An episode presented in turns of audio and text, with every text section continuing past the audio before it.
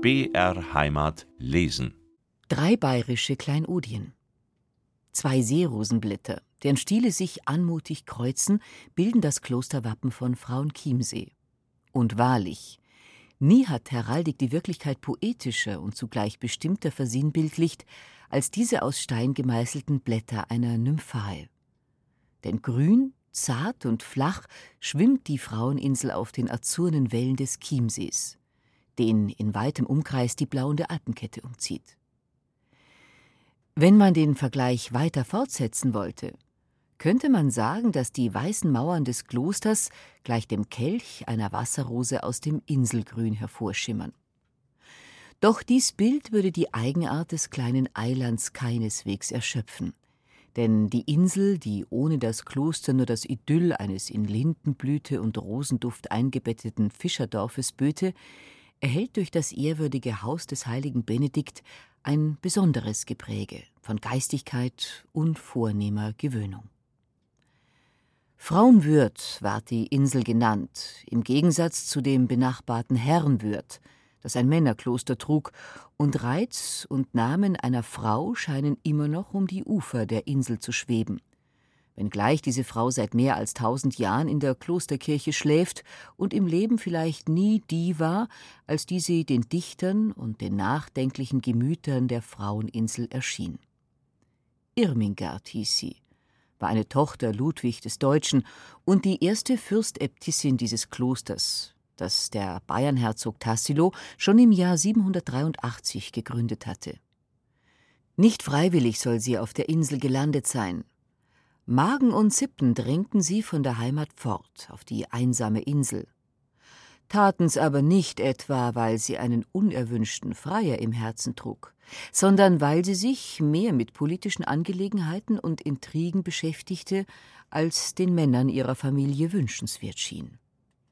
Das Bild der politischen Frau im Nonnenschleier ist nun freilich weniger rührend als das der Verliebten, aber die halbhistorische, halblegendäre Gestalt wird darum nicht uninteressanter, nur pikanter und moderner. In einem Zeitalter, das den Frauen eigentlich eine Art Haremsleben anwies, nimmt sich die Gestalt dieser gebieterischen und geistig begabten Frau gar tröstlich aus. Die stille Insel war jedenfalls der rechte Platz, um ein unbändiges Herz zur Verzweiflung oder zur Ruhe zu bringen. Wie Frau Irmingard ihr Los getragen, hat wohl keiner je erfahren, aber umso mehr haben sich die Dichter gemüht, es zu ergründen. Karl Stieler, der prachtvolle, unvergessliche Sänger des bayerischen Hochlands, hat ihr und ihrem Geschick einen ganzen Zyklus von Gedichten gewidmet, darunter das schöne Weihnacht am Chiemsee. Es geht der Christtag dämmernd nieder, und um den Sims weht grimmer Wind. Dort lehnt, den Mantel um die Glieder, Frau Irmingard, das Königskind. Der See liegt wie gebannt im Eise, ein weites Blachfeld, öd und grau, und an ihr Krönlein rührt sie leise, das Abendgold wird abendgrau vereiste Zweige, dunkle Raben, die Spur von Elch und Hirsch im Schnee, und Sang und Sonne sind begraben. Eine Ferge nur geht übern See. Er folgt dem blauen Rauch am Strande. Dort wohnt sein Trost vor Schnee und Wind. Doch ohne Trost lugt in die Lande Frau Irmingard, das Königskind. Vielleicht hat der Dichter in diesem melancholischen Bilde die Wahrheit konterfeit. Vielleicht hat Irmingard durch Tage, Wochen, Monde verzweifelt nach der Sonnenuhr geblickt, hat gemeint, dass ihr Zeiger nie voranrücke, hat in ohnmächtigem Zorn gehadert, dass sie nur das Herz eines Mannes besaß, nicht auch seinen Arm und seine Kraft. Vielleicht ersann sie in schlaflosen Nächten abenteuerliche Fluchtpläne, träumte davon, wie sie wieder am Hofe zu Aachen erscheinen und das alte Spiel mit der Macht aufs neue beginnen könnte. Vielleicht. Vielleicht aber, wenn sie zur Frühsommerzeit dem Duft der Lindenblüten schritt und auf die Rosenpracht der Fischergärten sah, vielleicht hat sie dann ihren Frieden mit sich und der Welt gemacht und gefunden, dass es noch Besseres auf Erden gibt als das Gezänk und die Händel ehrsüchtiger Männer. Vielleicht hat sie sich dann gerne beschieden in ihrem kleinen Reich, war ein wenig eitel, dass ihr, der Äbtissin, eigene Gerichtsbarkeit zustand, als wäre sie ein Großer im Reich, hat das goldene Krönlein, mit dem sie unter einem Thronhimmel gekrönt worden war, so stolz getragen, als wäre der zierliche Reif die Krone von Byzanz. Und vielleicht, ja, vielleicht haben die Nonnen ein wenig gemurrt, dass die Frau Fürstäbtissin ihnen gar so selbstbewusst und hochfertig durch das Kirchenportal voranschritt. Oh, dies Portal von Frauenchiemsee.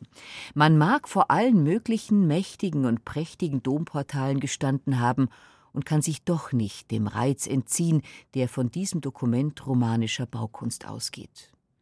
Wilde Jahrhunderte haben ihm freilich hart zugesetzt. Ein besonders barbarisches hat es weiß übertüncht. Aber deshalb bleibt sein kleiner Vorraum mit den ganz primitiven, ganz zernagten, aus Fratzenköpfen aufsteigenden Säulen doch von einer unbeschreiblichen erinnerungsschweren Schönheit. Wenn drinnen hinter der tausendjährigen Eisentüre der Sang der Nonnen erschallt, dann rührt man nur scheu die Klinke, als wäre sie noch warm von einer Frauenhand, als säße drinnen Frau Irmingard, tief gesenkten Hauptes, mit dem Ohr der Hora, mit dem Herzen verklungenen Zeiten lauschend. Dies ist das Seltsamste an dieser kleinen Insel, das, was sie erhabenen Kulturstätten gleichstellt. Ihr großer Besitz sind ihre Toten. Nicht just die Frau Irmingard, die doch wohl mehr ein Spiel dichterischer Fantasie ist, als vielmehr die Toten, die in dem kleinen Friedhof liegen. Von der alten Kirche nur durch eine neue Hecke getrennt, die sich zu einem grünen Tore wölben will. Dies kleine Geviert Erde birgt so viele Namen von Klang und Wert, dass man sich erstaunt fragt, warum gerade hier sie alle sich zur letzten Ruhe betten ließen. Da liegt Max Haushofer, der geistreiche, tiefe Bayerndichter, der eben viel zu geistreich, zu tief und zu sehr Bayer war, um je den Ruhm zu erlangen, der dem Dichter der Verbannten oder des ewigen Juden gehört hätte. Da liegt Emil Lugo, der treffliche Landschafter, Ruben, der Akademieprofessor aus Wien, und Wilhelm Jensen, der teure Dichter, der aus Schleswig-Holstein kam und in Bayern heimisch wurde. Wie sie alle hierher kamen, ja, das ist es eben. Die Toten sind der Reichtum dieser Insel, und das, was sie im Leben gewesen sind, wird von Reisebüchern nur schwach angedeutet, wenn diese berichten, die Wirtschaft war einst Mittelpunkt fröhlichen Treibens der Münchner Künstlerwelt. Wes Geistes Kinder die waren, die einst hier frohes, von Geist und Witz übersprühtes Künstlerleben führten, das liest man am besten in den großen Fremdenbüchern des Wirtshauses nach, die sich zu anderen fremden Büchern ungefähr so verhalten wie eine goldene Ehrenkette zu schäbigem Talmi. Die Schöpfer dieser fremden Bücher, der Chronik der Insel, waren etliche Maler, die so um das Jahr 1828 herum die Insel entdeckten. Zwei von ihnen, Max Haushofer, der Vater des Dichters, und Karl Ruben, heirateten die schönen Wirtstöchter von der Insel, zogen mit ihnen fort, wohin ihr Amt sie rief, nach Prag und Wien, kamen aber jeden Sommer in die Heimat der Frauen zurück, wo deren starke Art fest verankert lag, kamen wieder, zuerst als junge Eheleute, dann als reife Männer, umgeben von Kindern, die später wiederum ihre Kinder herführten zur Seeroseninsel, kamen auch noch weit her aus Ost und Süd, um im blumenüberströmten Sarg zum letzten Mal über den See gerudert zu werden. Das ging so Jahre, Jahrzehnte, bis die Entdecker der Insel gestorben, ihre Kinder wiederum Greise geworden waren und die Insel zum zweiten Mal entdeckt wurde. Diesmal aber nicht von Künstlern, sondern von banalen Sommerfrischlern. Seitdem ist hier alles anders geworden. Anstelle der alten Wirtin, deren Braten, Krapfen und Strauben in der Chronik gar oft verherrlicht wurden, ist ein moderner Gasthausbetrieb getreten. Neben den alten Fischerhäusern machen sich elegante Villen breit, und wo einst fröhlicher Künstlergeist zu harmlos drolligen Festen lud, ertönt heute der inhaltslose Lärm einer banalen Sommerfrische. Doch nur die Äußerlichkeiten der Insel, Ihre landschaftlichen Reize, ihr Lindenduft und ihre Rosenblüte sind der Allgemeinheit preisgegeben. Von ihrer Seele wissen die Scharen nichts, die Tag für Tag mit den Dampfern kommen und gehen. Ihre Seele gehört den anderen, die ihr den göttlichen Atem einbliesen, die durch die Fülle ihrer Fantasie dies kleine Eiland weit über seinesgleichen hinaushoben. Wohl kommen immer noch einige aus der früheren Zeit her, aber ihre Schar mindert sich von Jahr zu Jahr. Und sie tragen auch schon zu schwer an Erinnerungen, als dass sie noch auf eine fröhliche Gegenwart bedacht wären. Sie schütteln wohl den Kopf, dass hier alles so anders geworden, meinen, dass sie eigentlich hier gar nichts mehr zu suchen hätten, kehren aber doch jeden Sommer wieder. Die Insel lässt sie nicht los. Vielleicht müssen sie immer wieder kommen, weil ihnen hier einst ein großes Glück widerfuhr. Vielleicht zieht sie ein teures Grab her. Vielleicht aber ist der Bann, in dem sie stehen, ein letztes Vermächtnis Irmingards an ihre Insel. Vielleicht wollte die Frau, die im Leben nicht zur Macht kam, sie wenigstens im Tode haben und keinen mehr freigeben, der je in den Bezirk ihres verschollenen Reiches trat. Frauenwürth ist unrettbar der Allgemeinheit verfallen. Doch in seiner Nähe gibt es noch verträumte Nester genug. Von hier eine halbe Stunde Dampferfahrt nach Seebruck und schon lockt ein anderes Idyll, das vom Fremdenstrom wenig bespült, in manchem Zuge an Frauenwörth erinnert, ohne sein Abklatsch zu sein. Ein schöner Weg durch üppige Wiesen und durch tiefen Wald führt nach Kloster Seon und seinem lieblichen See. Lange ehe man das ehemalige Kloster erreicht, merkt man schon, dass man sich einer alten und wohlhabenden Kulturstätte nähert.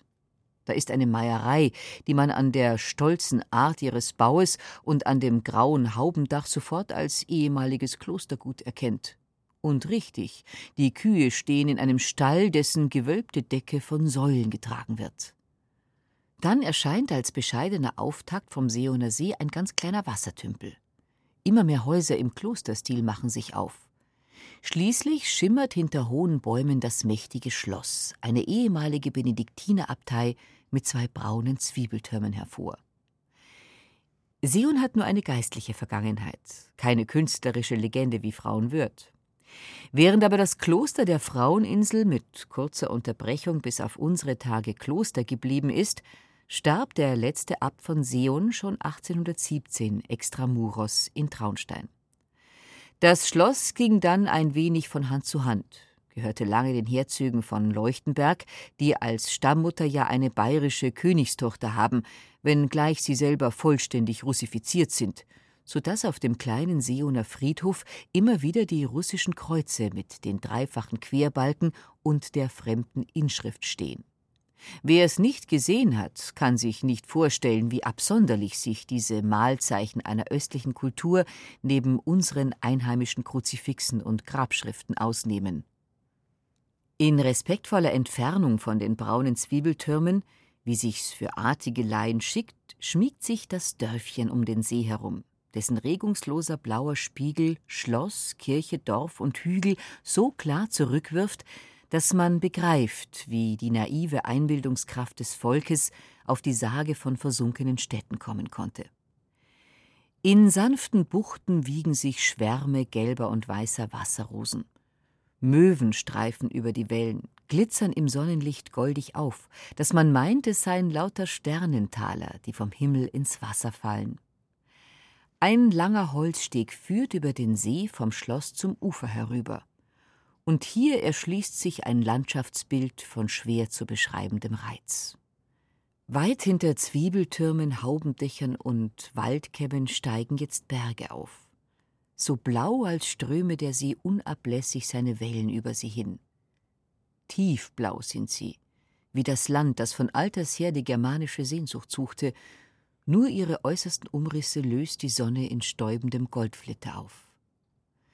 Wenn man auf diesem Steg steht, überfällt einen eine schwere, süße Melancholie.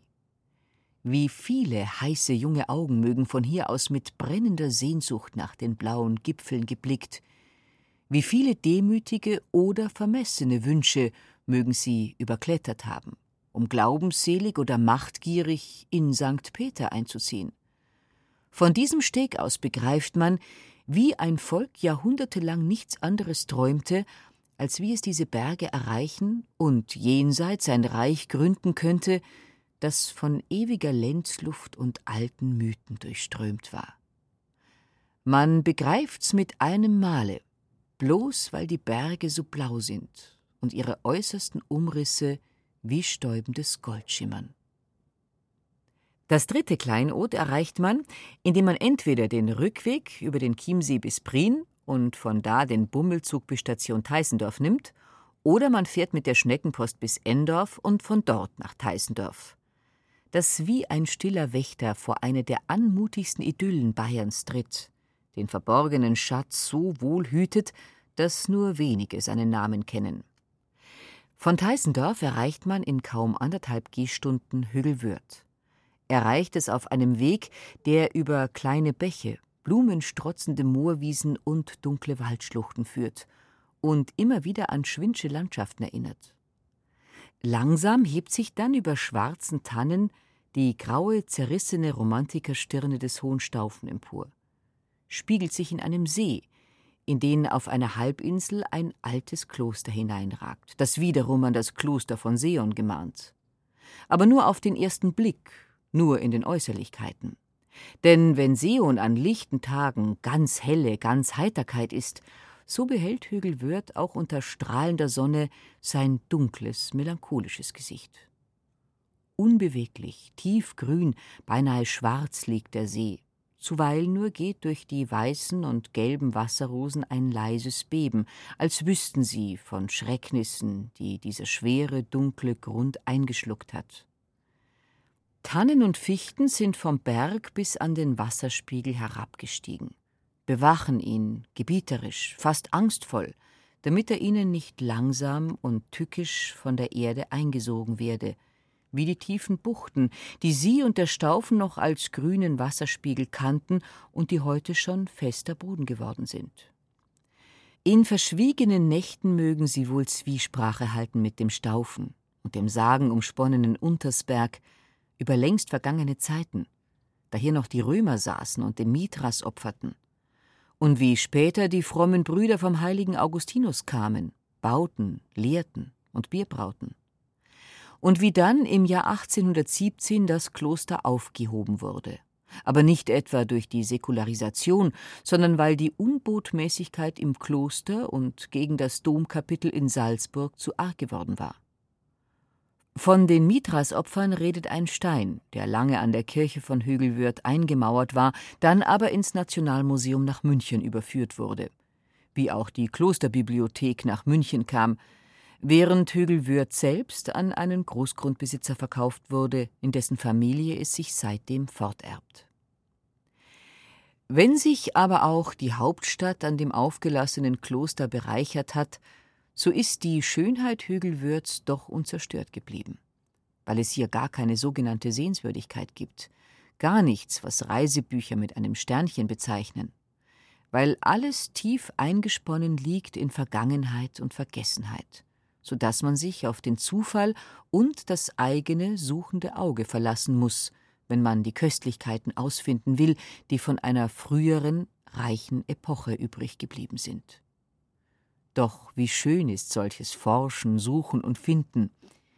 Hier leuchtet an einem Bauernhaus, das sicher ehedem zum Kloster gehörte, in verblassten Farben ein altes Wappen. Dort plätschert ein feiner Wasserstrahl aus einem Barockwasserspeier. Da gewährt ein Tor den Ausblick auf einen Hof mit seltsamen Überschneidungen und altersgrauem Erker.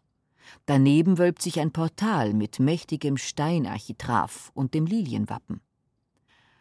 Einmal versucht man wohl auch, einen düsteren, verfallenen Hausgang zu passieren, öffnet eine banale Eisentüre, die aussieht, als ob sie in ein Kellergewölbe führte, und steht plötzlich dem Alltag entrückt in einem Hof der kaum größer ist als ein mäßiges städtisches Wohngemach, aber so reich an Reiz und Stimmung, dass jeder Deutsche ihn kennte, wenn, ja, wenn der kleine Hof eben nicht in Deutschland läge, sondern in der Schweiz, in Italien oder sonst wo.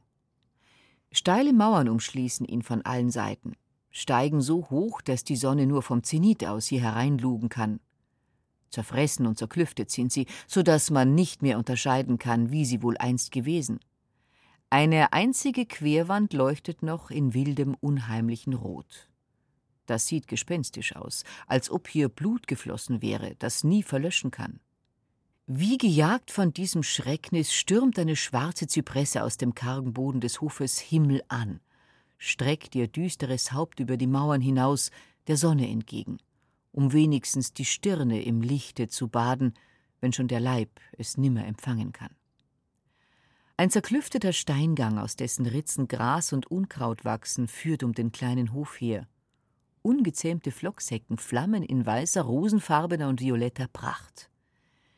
Hinter ihrer jungen, lebendigen Schönheit strecken sich verwitterte steinerne Köpfe empor, mit Mitra und Krummstab.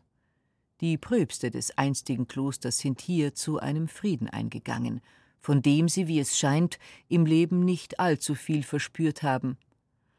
Auf drei Seiten ist der Hof ganz umgürtet von ihren in die Mauer eingelassenen wunderschönen Grabsteinen aus rotem und weißem Untersberger Marmor, nur die vierte, blutig rote, ist von allen gemieden. Buschwerk und Baumgrün verschleiern sie ein wenig, verbrämen ihre Leere mit ein wenig Leben, indessen drüben, hinter weißen, rosenfarbenen und violetten Blüten, altertümlich gemeißelte Gestalten und Lettern vom Tode reden. Die Zeit scheint hier stille zu stehen. Die Gegenwart weicht scheu zurück. Auf einem schönen schmiedeeisernen Bildstöckel, das unter der Zypresse steht und von grünen Ranken umklettert ist, erblickt man über dem unkenntlich gewordenen Heiligenbildchen das Zifferblatt einer Uhr, der die Zeiger fehlen. Wie ein tiefsinniges Symbol kommt einem dies Zifferblatt vor, das alle Stunden verzeichnet, aber keine mehr ansagt. Auf diesen Grabsteinen, die vier bis fünf Jahrhunderte zurückreichen, kann man lesen, dass ihre Herren stolz, tapfer und baulustig gewesen, und die Architektur von Hügelwürth beweist, dass diese Grabreden nicht lügen. Doch über all der Tapferkeit, dem Stolz und der Baulust blüht es heute in weißer, rosenfarbener und violetter Pracht. Braucht's da noch eine Uhr, um die Flüchtigkeit der Stunde zu künden? In diesem kleinen Todeshof herrscht ein so tiefes, bedeutsames Schweigen, dass man beinahe an der eigenen Stimme erschrickt und sie dämpft, um den Schlaf der Jahrhunderte nicht zu beleidigen. Schreitet man dann durch die banale Eisenpforte wieder hinaus zur Wirklichkeit, so kommt einem vielleicht die Sage vom Mönch von Heisterbach in den Sinn, der meinte, er hätte nur eine Stunde verträumt, und derweil war es ein Jahrtausend. So zeitlos, so verschollen liegt dieser Erdenwinkel da, dass er sogar noch den Nachhall eines Trutzrufs aus verklungenen Jahrhunderten bewahrt hat.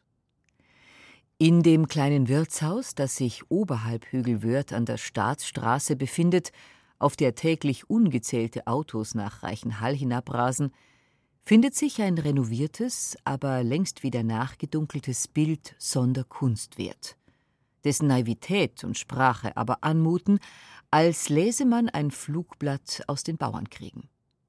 In drei Felder geteilt zeigt es einen Bischof, einen Fürsten und einen Landmann, und unter ihnen die Verse Bischof, ich mit meiner Lehr viele Leut zur Gott bekehr. Fürst, ich mit meiner Macht hab Land und Leut an mich gebracht. Landmann, Haha, wenn Gott und ich nichts tät, ihr beide nichts zu essen hätt.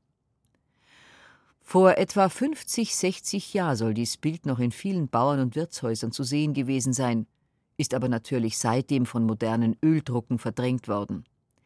Die letzte Zuflucht des bauernstolzen Trutzrufes ist Hügelwörth geblieben. Gar schön sitzt sich's dann unter hundertjährigen Kastanien vor der altertümlichen Tafernwirtschaft in Hügelwörth dem Untersberg gegenüber, dessen kühnes, langgestrecktes Massiv nicht wie ein einzelner Berg wirkt, sondern wie ein Gebirgsstock, den die Sonne in einer stäubenden Goldwolke aufzulösen scheint. Man sitzt, sinniert ein wenig, schaut fast gerührt der alten gelben Postkutsche nach, die behäbig, Sondereile, wie sie es seit Großvaters Zeiten gewohnt ist, über Anger, das schönste Dorf Bayerns, dem Weltbad Reichenhall zustrebt. Und man wird gewahr, dass weder die Eisenbahnen noch die Motorposten so schönheitsmordend sind, wie rückständige Nörgelsucht immer behaupten möchte.